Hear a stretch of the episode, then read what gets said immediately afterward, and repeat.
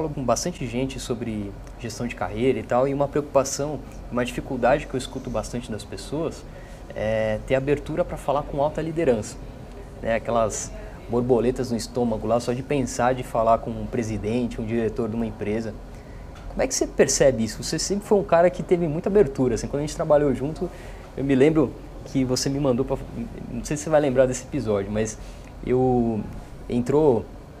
Acho que vale dividir aqui. Entrou um e-mail, é, um convite para fazer um, um, portas abertas. Era uma reunião com um grande executivo lá. Ele trazia, convidava vários, é, vários analistas júniores ali na, na ocasião para bater papo de carreira e tal. E justo na, no horário ali eu não ia poder porque eu ia ser padrinho de um casamento.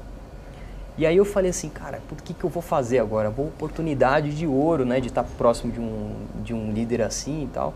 E eu me lembro que eu perguntei o que, que eu fazia para você, eu pedi a sua opinião, e você me falou assim, pô, manda um e-mail para ele, para ela, para superintendente, depois eu não vou poder falar o nome dela aqui, me manda um e-mail para ela, cara, e marca um café com ela. Eu falei, pô, será?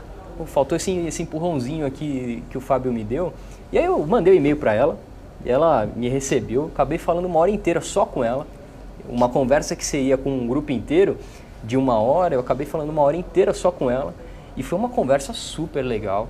Eu consegui colocar um pouco do, da minha carreira, do que, que eu estava enfrentando ali.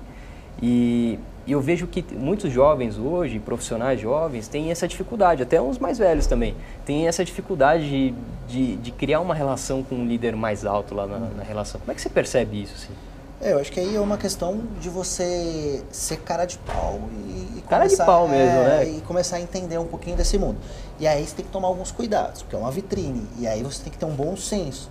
Porque você. Uma pô, linha fina, né? É, uma linha fina. Exato, porque, poxa, você é cara de pau, mas pode se queimar também sendo cara de pau. Então existe uma questão de você também tomar um cuidado de ter bom senso é, em tomar algumas determinadas atitudes.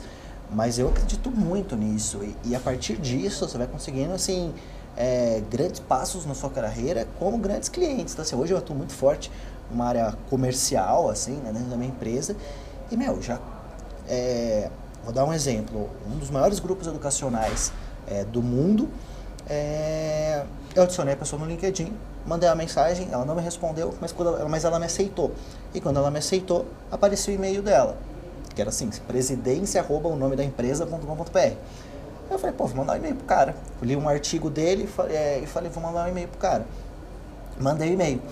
É, ele não respondeu, só que ele encaminhou esse e-mail para toda a diretoria da empresa e toda a diretoria da empresa me chamou para conversar, para entender o que, que era essa solução que eu queria apresentar e tal. E apresentei e vendi.